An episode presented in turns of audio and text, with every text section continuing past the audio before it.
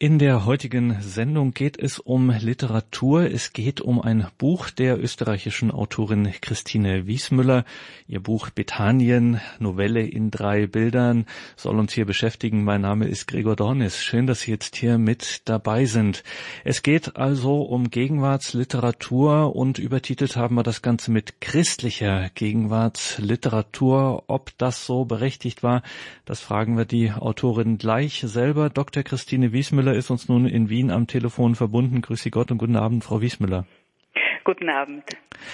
Dr. Wiesmüller, Sie haben Geschichte und Germanistik studiert und sind darin auch promoviert worden an der altehrwürdigen Universität Wien. Sie sind Publizistin und derzeit arbeiten Sie auch am Internationalen Theologischen Institut für Studien zu Ehe und Familie in Trumau in Niederösterreich.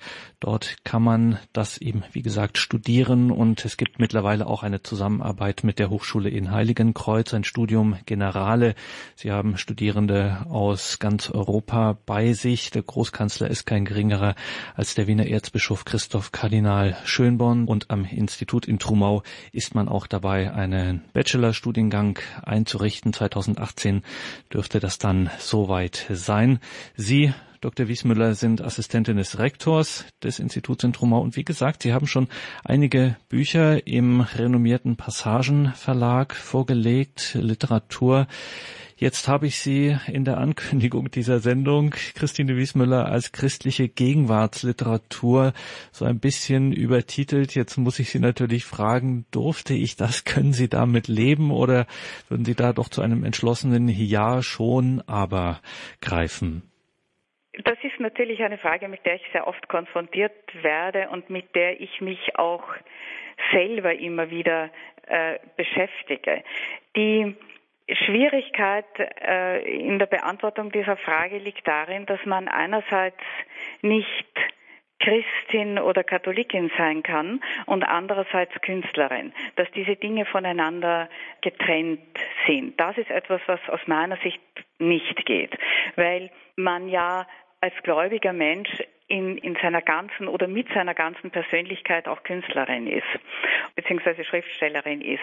Und äh, ich habe die Frage dahingehend für mich entschieden, dass ich eigentlich, je, je säkularer unsere Gesellschaft wird, immer besser damit zurechtkomme, mich selbst auch als christliche Autorin zu bezeichnen. Wobei ich dazu sagen muss, dass ähm, die Betonung eher auf dem Christlichen liegt und weniger auf dem Kirchlichen. Also meine Literatur ist nicht geprägt jetzt von, von unter Anführungszeichen kirchlichem oder explizit katholischen, sondern meine Literatur ist geprägt von dieser auch mich selbst immer wieder betreffenden existenziellen Frage nach Gott. Und so gesehen habe ich immer weniger Problem damit, mich als, als christliche Autorin auch zu verstehen. Andererseits ist es natürlich so, dass das speziell, und jetzt mache ich einen kurzen, einen kurzen Schwenk, wenn Sie erlauben, die Literaturwissenschaft den Fehler macht, große Autoren, wie zum Beispiel Bernanos, wie Claudel, wie Gertrud von Lefort, äh, und so weiter und so fort, äh, als christliche Autoren in ein Eck zu stellen. Und da gibt es jetzt wieder den Einwand, dass ich dann doch auch sagen würde, man muss ein Werk grundsätzlich mal in seiner Gesamtheit oder in seiner Ganzheit anschauen, weil ein Werk sich dann wiederum nicht nur äh, definiert durch die weltanschauliche Ausrichtung, sondern auch durch die Sprache, durch die Art und Weise, wie die Figuren äh, handeln, wie, wie, wie das gesamte Kunstwerk aufgebaut ist. Und so gesehen bin ich eigentlich auch wieder äh, jetzt unter Anführungszeichen dagegen, dass man Werk als christliche Kunst oder als christliche Literatur in ein Eck steckt, zumal unsere, äh, unsere Gesellschaft äh, sich ja dahingehend entwickelt, gerade solche Autoren, weil sie eben im, im sogenannten christlichen Eck sind, auch aus den Schulbüchern zu verbannen oder nicht mehr aufzulegen oder die auch in, in, in, im öffentlichen Leben keine Rolle mehr spielen. Denn ich denke mir, entweder ich habe als Autorin etwas zu sagen, dann ist die Frage nach Gott, wenn ich jetzt äh, Christin bin, eine immer berechtigte oder ich habe als Autorin nichts zu sagen. Also man kann das auch auf der Ebene anschauen. Das heißt, es ist schon eine durchaus differenzierte, ein differenzierter Zugang und auch eine differenzierte Antwort. Wobei man jetzt als abschließenden Punkt mache ich noch einmal eine Wendung dazu sagen muss, dass diese Frage christliche Literatur, christliche Autoren sich ja erst stellt zu einem Zeitpunkt, wo, wo, sich die Gesellschaft begonnen hat, auch wirklich dahingehend zu spalten, dass man von einer rein säkularen Gesellschaft sprechen kann. Und dass es ja im Endeffekt diese säkulare Gesellschaft ist, die dann diese Zuordnung christlicher Literatur macht. Und es ist eben Literatur, wie Sie sagen, Christine Wiesmüller, es ist Literatur und wer zu einem Ihrer Bücher greift, der sieht schnell, das ist eben Literatur, die sich an alle wendet, eben an eine breite Leserschaft. Sie haben eingeschaltet zur Credo-Sendung bei Radio Horeb und Radio Maria. Heute sprechen wir mit der Wiener Autorin, der Schriftstellerin Dr. Christine Wiesmüller. Der Garten eines ihrer Bücher, Der Riss, auch im Passagen Verlag erschienen. Und heute in dieser Sendung sprechen wir über das Buch Bethanien, Novelle in drei Bildern. Frau Dr. Wiesmüller, Sie haben von der existenziellen Frage nach Gott gesprochen, die Sie in Ihrem Werk, in Ihrer schriftstellerischen Tätigkeit, in Ihren Büchern eben beschäftigt. Und diese existenzielle Frage nach Gott beschäftigt eben Menschen und Personen, die wir in Ihren Büchern kennenlernen. Welche Personen oder welche Art von Personen, welche Existenzen lernen wir in Bethanien kennen? Äh, Bethanien ist natürlich, äh, klingt einmal also der Name selbst äh, ist ja äh, natürlich der Hörerschaft bekannt, weil es natürlich den Anklang an das biblische Bethanien hat. Diesen Anklang hat es auch, obwohl es jetzt keine, äh, das ist oft das Missverständnis auch, keine moderne Nacherzählung des der drei wunderbaren äh, biblischen Figuren in, in Bethanien sind der Freunde Jesu. Das, was aber doch durchklingt, ist, es geht um die Gottesfrage. Es geht um die, um die Frage, kann ich Gott erkennen? Das ist die eine Frage. Das heißt, das ist die Frage, die die Vernunft stellt. Und die andere Frage ist, wie kann ich Gott begegnen? Und ich habe das angesiedelt in, sagen wir mal so, in einem modernen Bethanien, denn es wird ja vom biblischen her immer wieder gesagt, dass diese drei Freunde unter Anführungszeichen wohlhabend waren. Und das heißt, dieses Bethanien hat nach außen hin mal einen sehr schönen Glanz oder einen gewissen äußeren Rahmen. Das ist auch in meinem Buch so. Es handelt sich um eine große industriellen Familie. Es geht um eine Porzellanfabrik, wobei das Porzellan auch natürlich eine Anspielung ist auf Porzellan ist ja eines der, der schönsten und kostbarsten Dinge auch, die, die die Menschen hervorbringen konnten. Also wenn man sich da auskennt, es gibt also großartiges Porzellan, das, wenn es ähm, wirklich richtig und schön gemacht ist, durchsichtig und transparent ist und auch das Licht durchschimmert und auch die Kunst des Bemalens dieses wunderbaren Porzellans, das hat auch eine bestimmte Qualität. Also so gesehen ist das auch kein Zufall, dass es eine Porzellanfabrik ist so wie überhaupt in, in fast allen meinen Büchern oder in, überhaupt in allen meinen Büchern viele, viele, viele Anklänge und, und, und Anspielungen und Symbole da sind. Das heißt, es ist kaum irgendetwas zufällig jetzt in dem Sinn gesetzt. Und in dieser, sagen wir mal so, äußeren Wohlhabenheit leben diese drei Geschwister, Lazarus, Magdalena und Martha. Das ist in der Tat äh, bewusst gesetzt. Diese drei Geschwister sind elternlos. Die Eltern kamen bei einem Unfall tragisch ums Leben.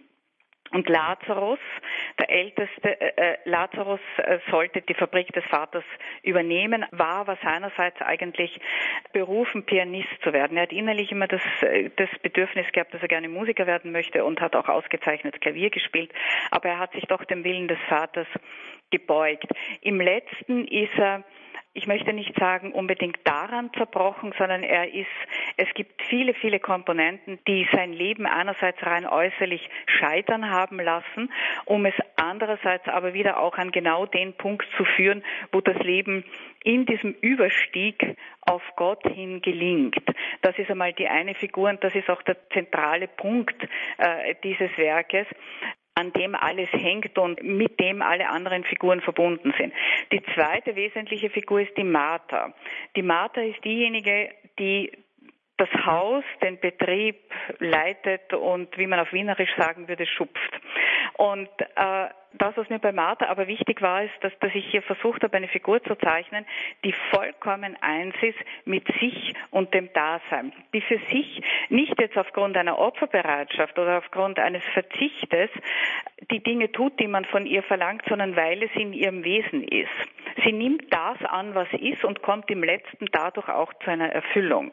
Obwohl auch sie selbst, das kommt in dem Buch auch ganz kurz mal vor, einen anderen Wunsch hatte, nämlich den äh, auch äh, Malerin zu werden oder Künstlerin zu werden. Das heißt, das ist an sich eine sehr künstlerisch ausgerichtete Familie und es geht auch, auch in diesem Buch um das Thema Kunst. Aber die Martha äh, fügt sich einfach drein, nachdem auch ihr Bruder diese Fabrik nicht mehr weiterführen kann, dass sie die Fabrik führt. Und sie bringt ihr künstlerisches Talent dadurch ein, dass sie selber beginnt, Porzellan zu malen und einfach Serien zu entwickeln und sagt, auf diese Art und Weise hat sich für sie etwas, was in ihr angelegt war, erfüllt. Das heißt, es geht im Wesentlichen, wenn ich es jetzt noch einmal in einem Überbau beschreibe, in diesem Werk darum, dass sich einerseits rein äußerlich einmal trotz dieses großartigen Rahmens, trotz dieser Wohlhabenheit, trotz dieses äußeren Glanzes, für diese drei Figuren einmal grundsätzlich gar nichts erfüllt. Das zerbricht alles an, an allen Ecken und Enden. Und dennoch ist es im letzten so, dass es überall in, in, in all diesen drei Leben, die da jetzt diese Haupt- und, und Zentralfiguren äh, bilden, einen Punkt gibt, wo äh, dieses Zerbrechen dann eigentlich in die Erfüllung führt. Bei Lazarus selbst ist es definitiv der Tod. Und ähm, bei Magdalena, das ist jetzt die dritte Figur, die Magdalena ist eine erfolgreiche Schauspielerin, die ein, eine Art definitives Doppelleben führt. Also sie ist die, die, das wirkliche Gegenteil zur Martha. Sie ist eine glänzende Erscheinung auf der Bühne. Sie führt auf der Bühne ein Stellvertreterleben und sie bricht vollkommen ein in, in der Sekunde, in der sie die Bühne verlässt.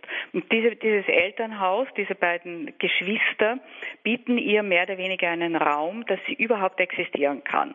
Und sich immer wieder für die Bühne mehr oder weniger, wie man jetzt modern sagen würde, toppen kann, wobei sie innerlich aber vollkommen leer und erloschen ist. Das, das ist das, was sie auch über sich selbst sagt. Und das hängt jetzt da wieder damit zusammen, obwohl das Werk eigentlich eine Novelle ist und relativ schmal ist, so entspricht es natürlich dem, dem, dem Novellencharakter. Das heißt, es wird nicht über viele hunderte von Seiten die ganze Familiengeschichte ausgeschrieben, sondern es werden nur die essentiellen ähm, Momente herausgenommen, die dann für, für den Fortgang der Erzählung wichtig sind. Also die Magdalena ist mehr oder weniger das ungeliebte Kind auch in dieser Familie und lebt mit dieser Last. Andererseits suhlt sie sich auch in dieser Last. Und erst als sie in der Lage ist, über den Kontakt mit ihrem Bruder, den sie aber auf der anderen Seite auch hasst. Sie hasst ihre beiden Geschwister. Natürlich hasst sie sie, weil sie irgendwie merkt, da ist, da ist eine, eine Übereinstimmung zwischen der Person und dem Annehmen des, dessen, was ist. Ähm, und im Unterschied zu ihr, also sie, die, die, die, die außer Theaterspielen gar nichts kann. Und eigentlich im, im Hader liegt mit sich, mit der Welt, mit den Eltern, mit der Vergangenheit, über einen Kontakt mit ihrem Bruder beginnt dann auch ihr etwas vollkommen anderes zu wachsen oder es beginnt äh, plötzlich äh, sich in ihr etwas zu entwickeln, von dem sie dachte, dass es nicht möglich ist und, und von dem sie auch dachte, dass sie überhaupt nicht in der Lage ist, je diese, diese Stimme oder diese Anrufung Gottes überhaupt wahrnehmen zu können.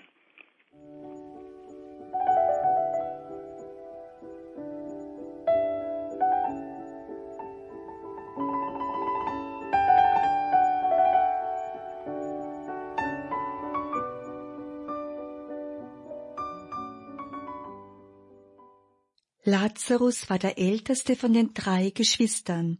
Er war groß und schmal, hatte eine hohe Stirn, schwarze Haare und tiefliegende dunkle, moosgrüne Augen.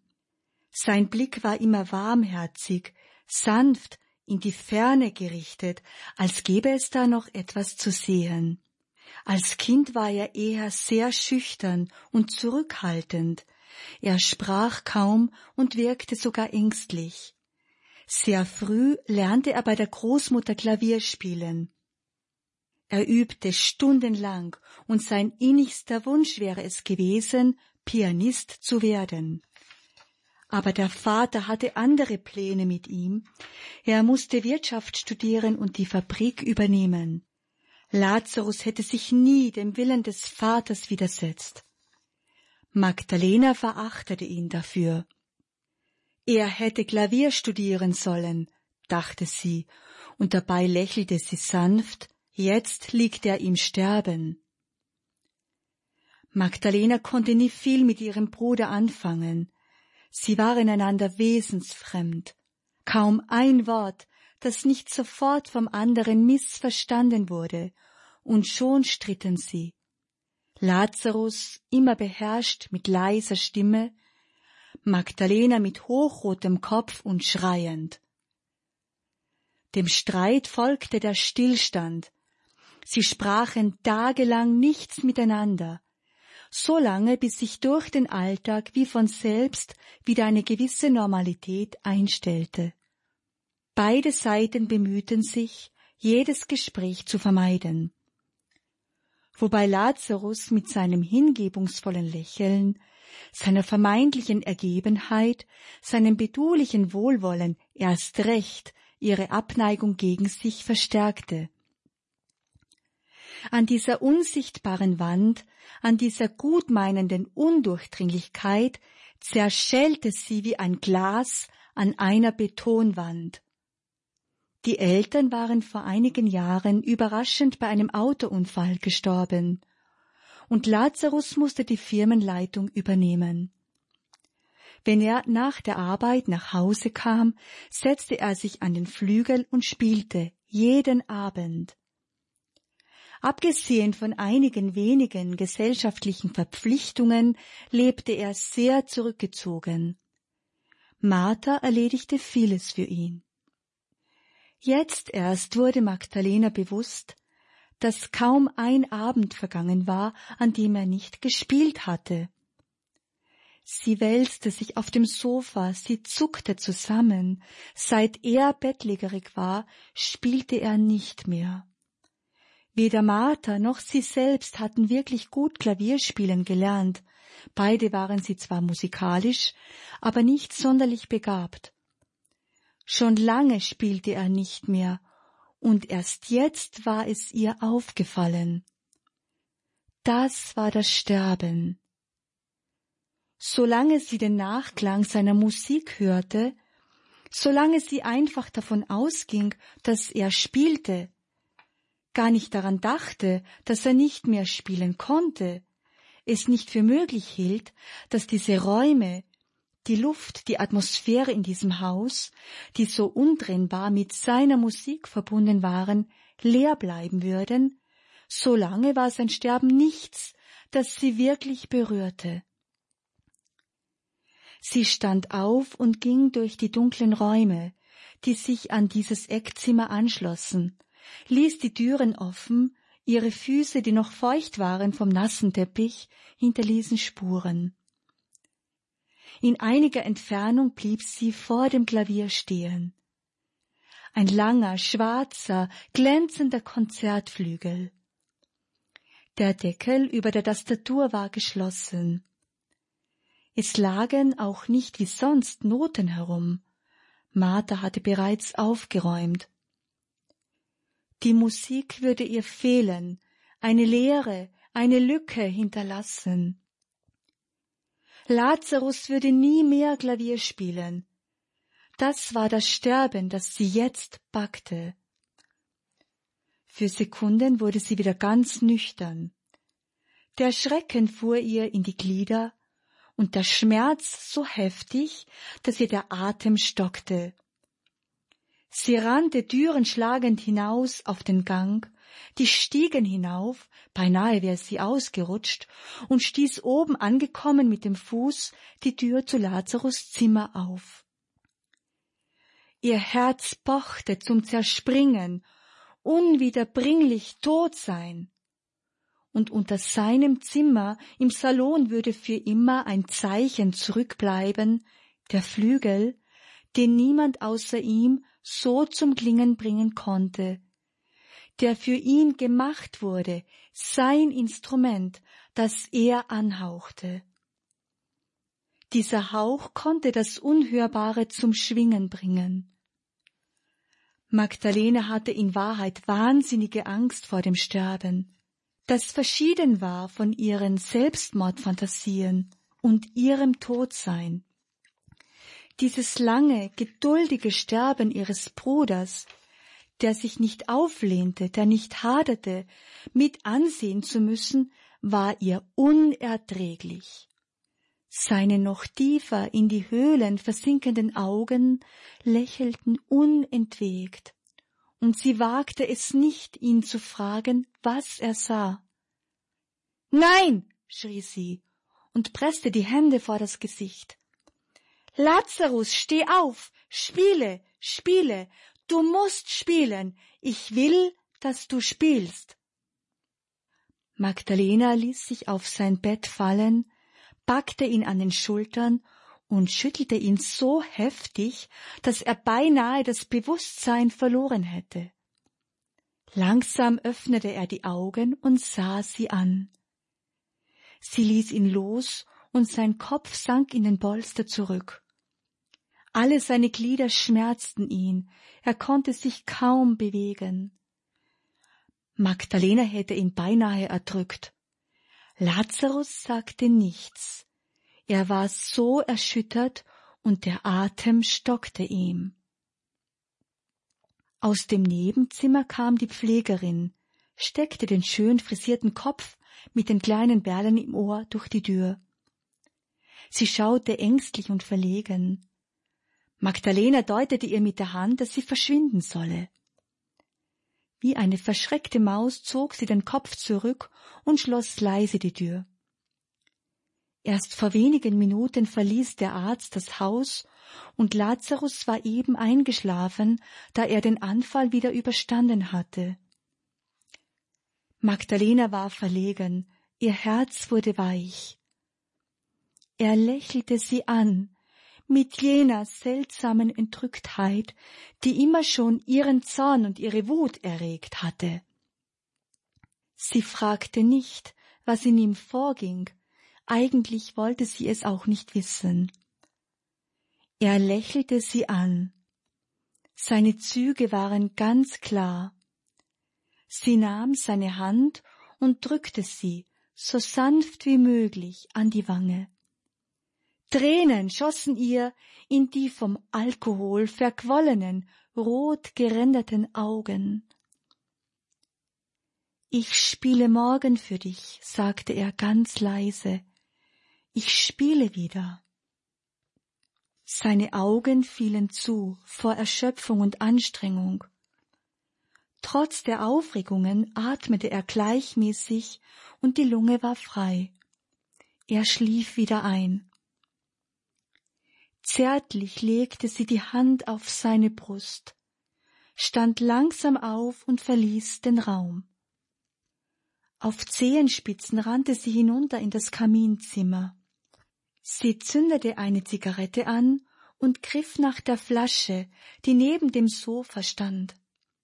Sie nahm sofort einen kräftigen Schluck und ging zum Fenster.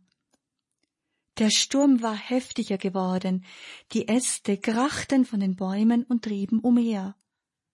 Sie hatte immer noch nicht genug. Sie musste weiter trinken, bis zur Besinnungslosigkeit würde sie sich betrinken. Lazarus liegt im Sterben, ging es ihr durch den Kopf. Aber ich bin tot, ich bin schon lange tot, ich bin tot geboren, ich bin die geborene Tote. Sie lachte und ihr Herz zuckte, der Schrei verhallte im Sturm, in den Nächten, in ihrem Inneren. Jeder Tag ist eine Qual, sagte sie laut. Ihr Herz war verwüstet wie die Räume, die sie zurückließ. Jeden Abend fuhr Martha aus dem Schlaf, wenn die Türen zukrachten und Lazarus, den jede noch so kleine Erschütterung bis ins Innerste schmerzte, ertrug diese zusätzlichen Qualen. Aber das Zuknallen der Türen war auch ein Zeichen, ein geheimes Verbindungsglied zwischen den Geschwistern.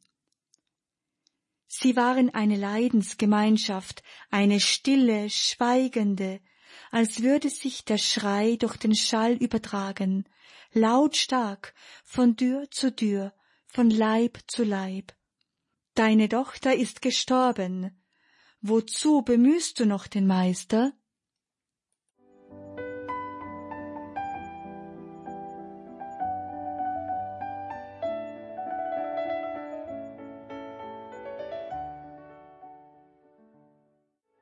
Es las Monika Maria Büscher. Bethanien, Novelle in drei Bildern. Das ist ein Buch der Wiener Autorin Christine Wiesmüller und mit ihr, mit Dr. Christine Wiesmüller sind wir heute in dieser Sendung verbunden, hören Passagen aus diesem Buch und sprechen mit der Autorin selber.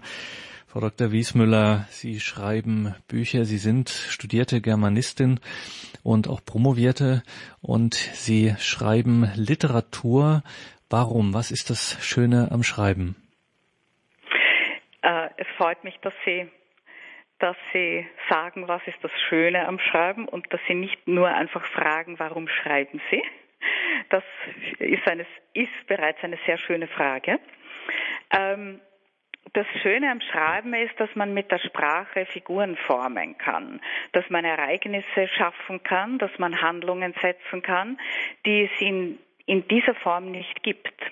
Dass man so quasi etwas, äh, wie soll ich das sagen, es ist, wenn man es jetzt philosophisch abklopft, wird es wahrscheinlich nicht haltbar sein, aber ich sage es trotzdem, dass man äh, ein Ereignis aus dem Fluss der Zeit herausnimmt und äh, darüber, dass man es in Sprache setzt, auch festschreibt. Es ist einfach da.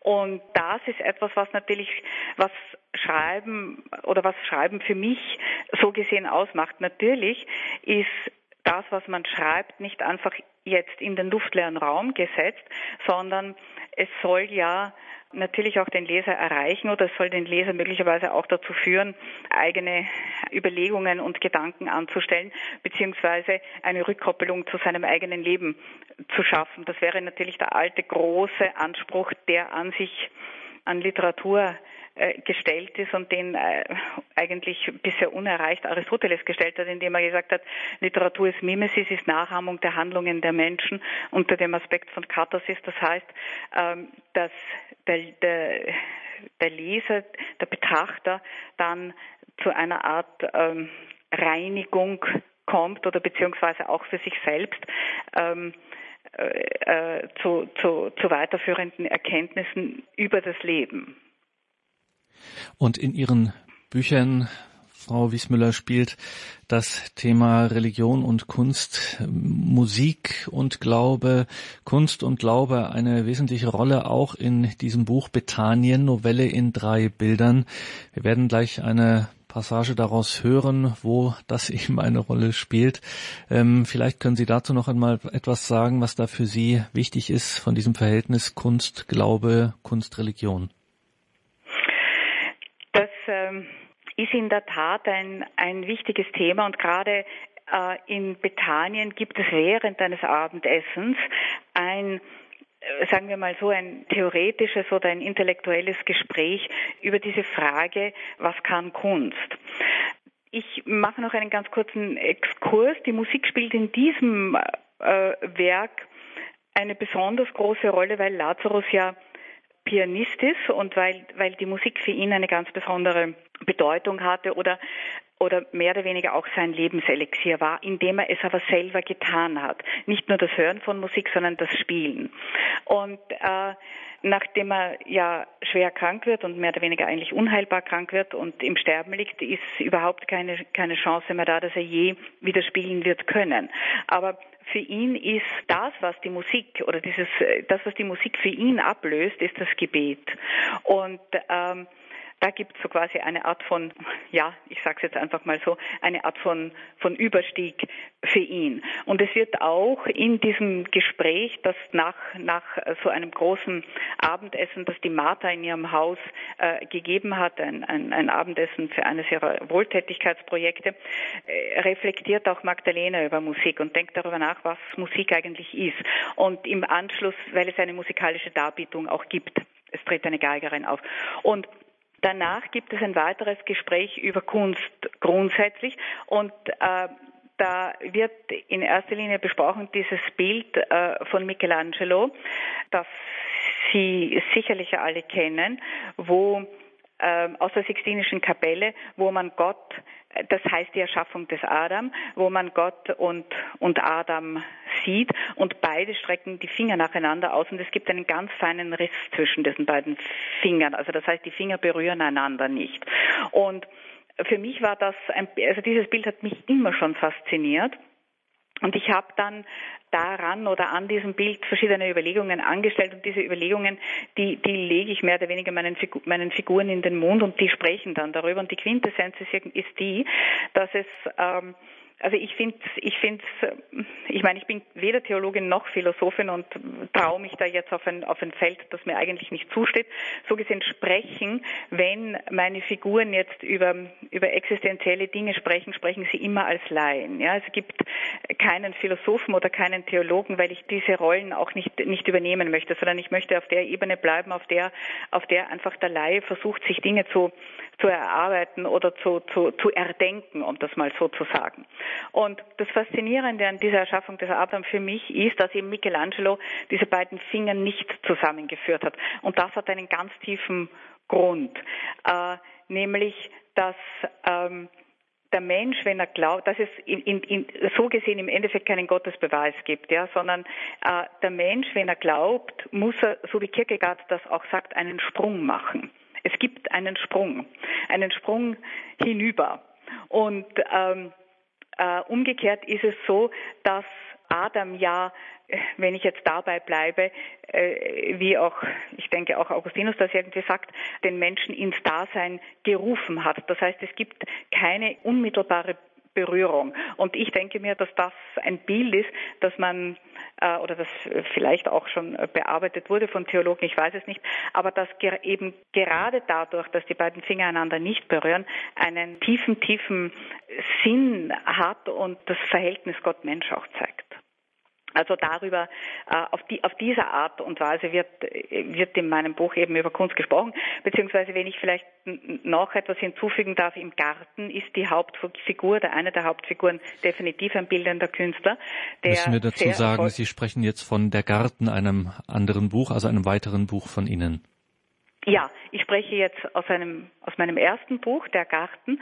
Da geht es auch um die Auseinandersetzung mit Kunst. Da ist die Hauptfigur ein bildender Künstler, der sehr erfolgreich ist, international erfolgreich ist und bei einer seiner Ausstellungen vor seinen eigenen Werken steht und plötzlich nichts mehr sieht. Ja? Er sieht nichts mehr. Er sieht in seinen Werken nichts mehr und er erkennt plötzlich, dass diese Werke auch nichts sind, weil es keine Beziehung zu dem Zeitpunkt, wo er das entdeckt, weiß er das noch nicht. Ja?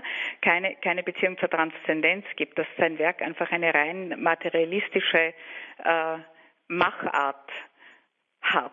Und er beginnt dann äh, mehr oder weniger den Pinsel fallen zu lassen und, und beginnt, begibt sich auf, ein, auf, auf, auf, eine innere, auf eine innere Reise.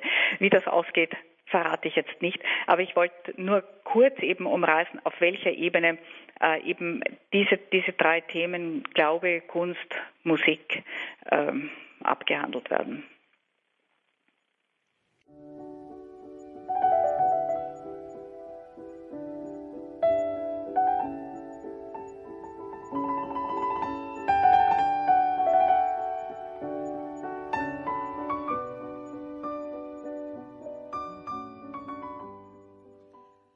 Über die Musik erhält man einen ganz anderen Zugang zur Wirklichkeit, dachte Magdalena, während sie zuhörte, anfänglich wie immer teilnahmslos und dann aufmerksamer.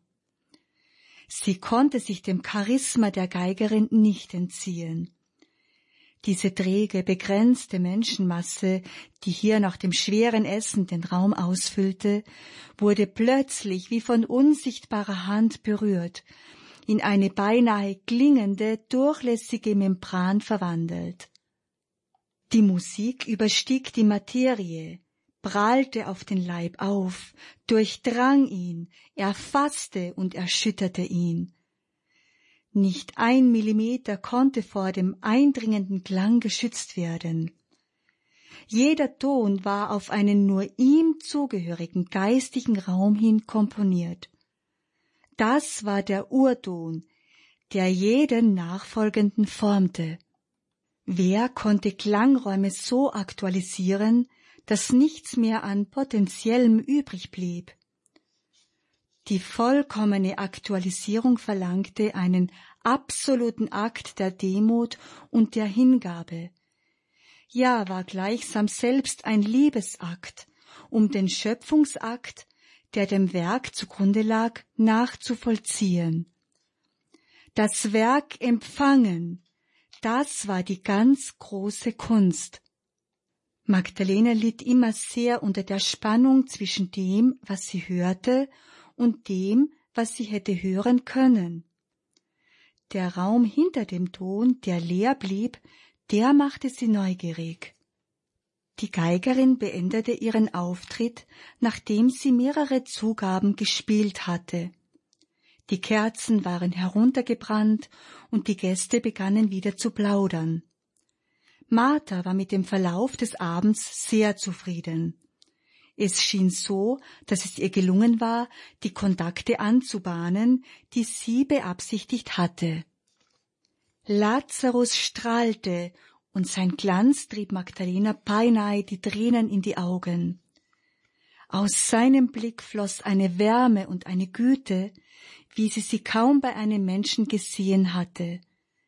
Sein innerer Reichtum erfüllte ihn ganz.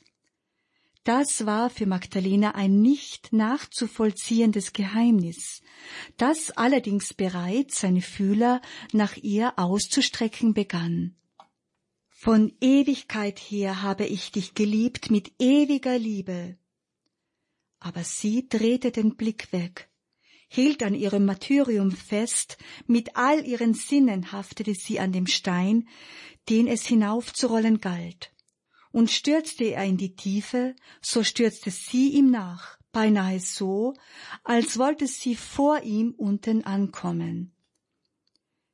Wie hätte sich das Findelkind das liegen gelassen wurde, vergessen, ausgespien, ausgesetzt dem Winde, der Sonne und dem Wetter, einen Weg in diese Welt, in diese Wirklichkeit, ins Dasein bahnen und das Wachstum vorantreiben sollen, da sie doch nicht ein einziges Instrumentarium des Liebens in die Wiege gelegt bekommen hatte, wie hätte sie sich selbst bejahen können, da sie doch treu dem Auftrag, ihr Dasein zu verneinen, liegen blieb, dort, wo man sie hingelegt hatte, in der Gewissheit, sterben zu müssen, gepeinigt von Todesangst und ständiger Atemnot, an der sich bis heute nichts geändert hatte?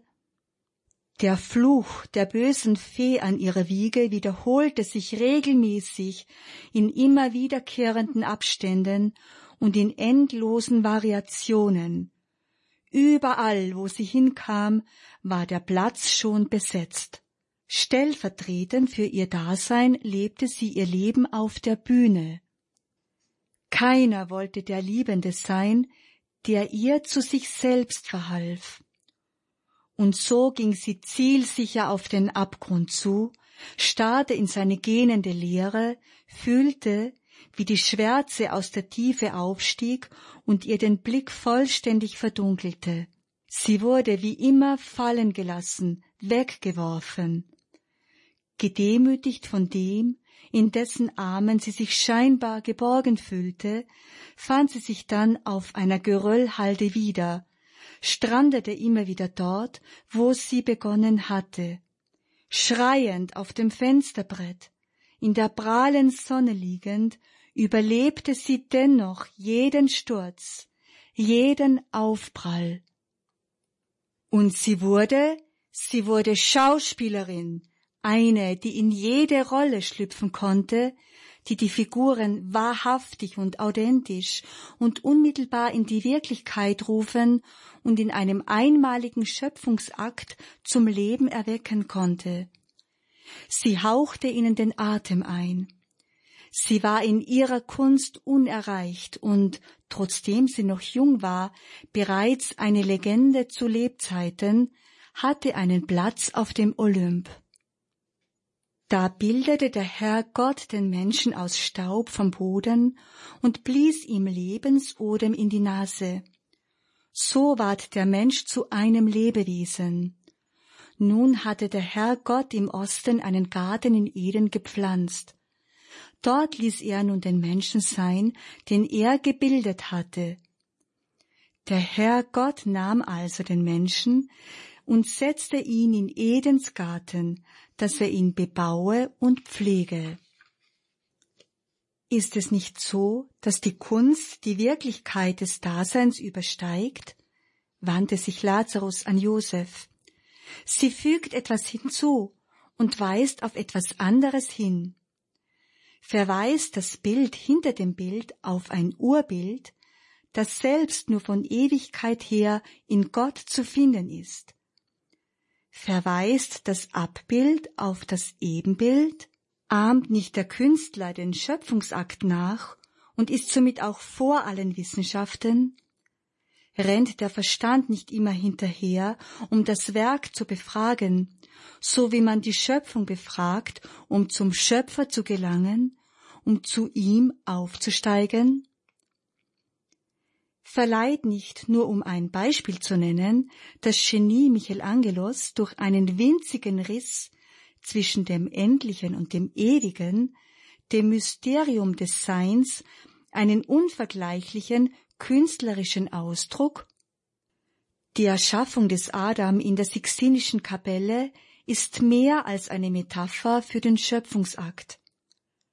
Gott und Mensch, der Schöpfer und das Geschöpf, Sie strecken beide die Arme nacheinander aus, der eine, um zu zeigen, dass er aus ihm stammt, und der andere, um zu zeigen, dass es ihn nach ihm verlangt. Aber ihre Finger berühren einander gerade eben nicht, noch nicht. Es bleibt ein Sprung, ein Riss, eine Spannung. Und genau dieser Riss ist es, der die Erkenntnisfähigkeit des Menschen herausfordert. Kann der Mensch Gott erkennen? Welche Wege führen dorthin? In diesem Riss ist der Aufstieg zum Sein, die gesamte Metaphysik eingeschrieben. Spring! Das ist dann der Moment, wo die Offenbarung zur Wahrheit wird. Und dort, wo die Verstandestätigkeit noch ihre Fühler ausstreckt, hat Gott selbst sich längst geboren auf dem Seelengrund. Es ist schon erstaunlich, dass diese Höhe des Schaffens nicht wieder erreicht wurde, nicht in dieser immerwährenden, zeitlosen Gültigkeit, sagte die Ärztin und wandte sich dabei Josef zu. Nun ja, wenn man der Erkenntnisfähigkeit des Menschen nicht mehr zutraut, die Frage nach dem Sein und somit die Frage nach Gott zu beantworten, wenn es, überspitzt formuliert, der Vernunft versagt bleibt, die Materie zu übersteigen, wie soll sich in einem Klima des Materialismus, in einem Zeitalter der Geistlosigkeit, der Unbeseeltheit und der Lieblosigkeit der Künstler auf die Suche nach der Wahrheit begeben, nach den Urbildern der geschaffenen Welt ausstrecken? und selbst wenn er es täte, er stieße auf Unverstand im wahrsten Sinne des Wortes. Es wäre interessant zu zeigen, wie die Philosophie im Laufe der Jahrhunderte ihren Gegenstand immer weiter eingeengt hat, wie sehr sie durch die Reduktion des Denkens den Sündenfall vollzogen hat, die geistige Erneuerung der Welt, das ist die größte Herausforderung, vor der der Mensch im Augenblick steht. Wenn man nicht in einem vordergründigen Humanismus stecken bleiben möchte, dann muss man die Frage nach der Existenz Gottes neu stellen, antwortete der Pater. Mittlerweile hatten sich fast alle Gäste verabschiedet. Es war auch bereits nach Mitternacht, Magdalena hörte dem Gespräch eine Weile zu. Auch für den Pater wurde es Zeit. Es hat mich gefreut, Sie kennengelernt zu haben. Magdalena reichte ihm die Hand. Der Pater ging, sein Habit, der aus schwerem Stoff gemacht war, rauschte. Martha blies die Kerzen aus. Die Mädchen und die Hausmeisterin begannen aufzuräumen. Der Salon war leer, die Musik verklungen, die Stimmen, das Geplauder, selbst das Gegrunze des Innenministers hinterließ keine Spuren. Magdalena gab Lazarus einen Kuss auf die Wange und drückte seine Hand. Der Hausmeister trug ihn nach oben. Magdalena stand auf, zögerte, ging aber dann doch noch in das Kaminzimmer und holte eine Flasche Whisky, die sie mit auf ihr Zimmer nahm, obwohl sie sich vorgenommen hatte, zumindest heute nicht mehr zu trinken. Die Lichter wurden gelöscht. Die Nacht begann.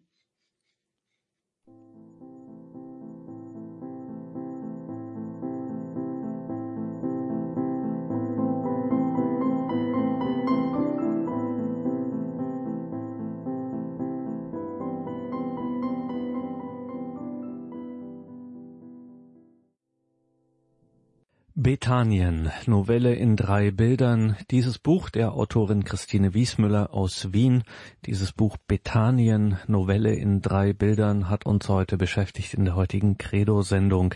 Dieses Buch von Christine Wiesmüller, Bethanien, ist im Passagenverlag erschienen. Dort hat sie auch weitere Bücher veröffentlicht. Welche das sind, das erfahren Sie natürlich bei uns im Tagesprogramm. Da gibt es Details zu dieser Sendung anzuschauen und da steht das alles schwarz auf weiß, auch mit den entsprechenden Links zum Passagenverlag.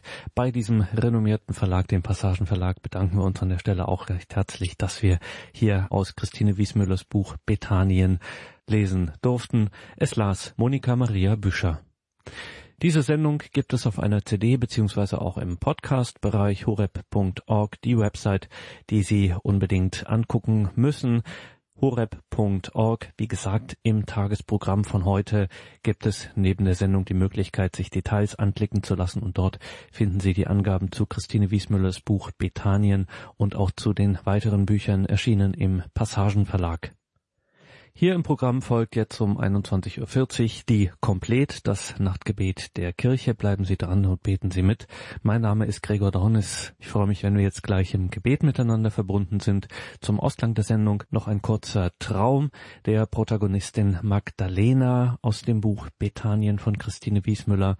Eingewoben in diesen Traum Worte aus dem Hohen Lied der Liebe, aus dem alttestamentlichen Hohen Lied der Liebe.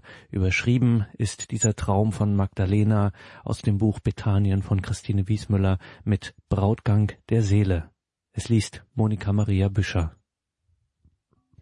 An seines Mundes Küssen lasse er mich trinken. Ja, lieblicher als Wein ist seine Liebe. An Wohlgeruch sind deine Öle einzig gut, dein Name selber ist das feinste Öl. Ich träumte, ich ging eilig durch die Nacht durch eine Halle und trug eingeschlagen in ein weiches Tuch ein verschlossenes Gefäß vor mich her, eine Schale hielt ich in Augenhöhe, ständig gefährdet zu stürzen, meine Hände zitterten. Ich schaute auf das Gefäß, als wäre es ein Becher mit Wein, voll gefüllt bis an den Rand. Im Hintergrund hörte ich eine Stimme, Gib acht.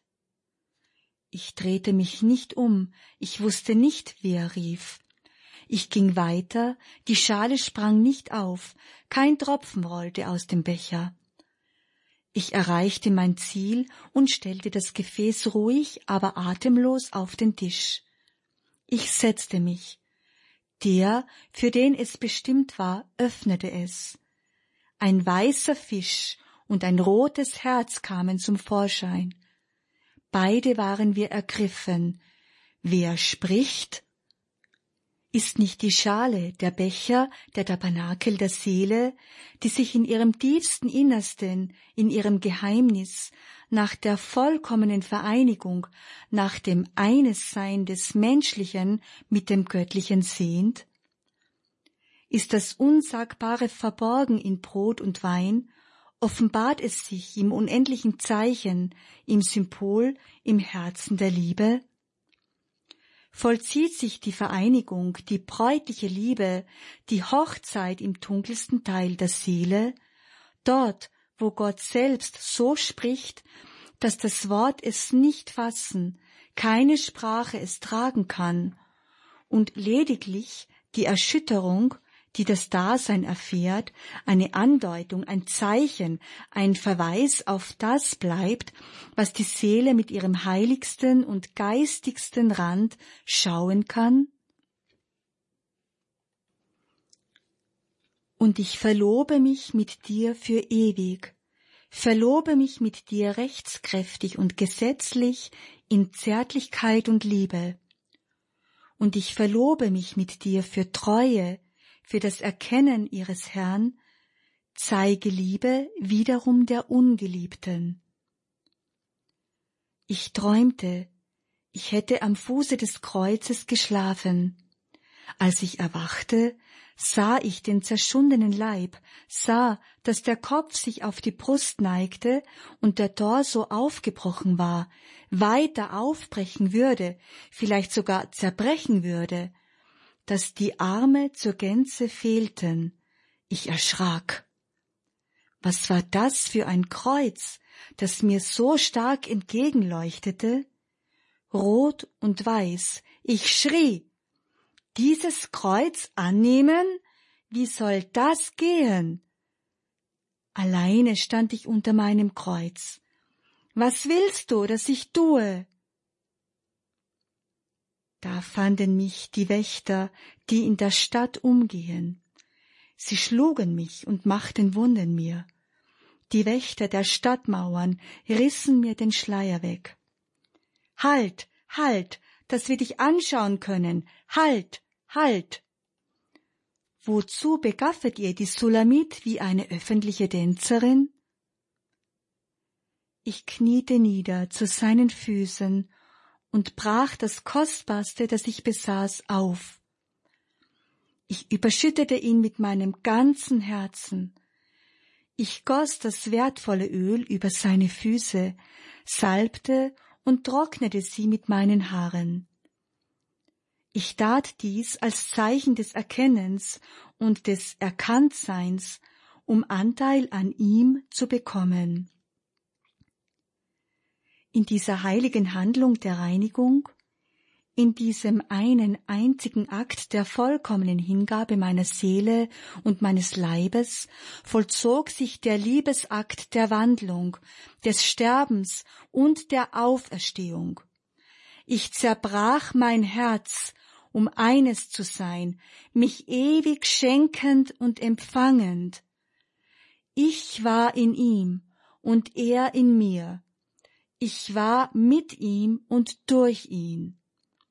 Er hat mich beim Namen genannt.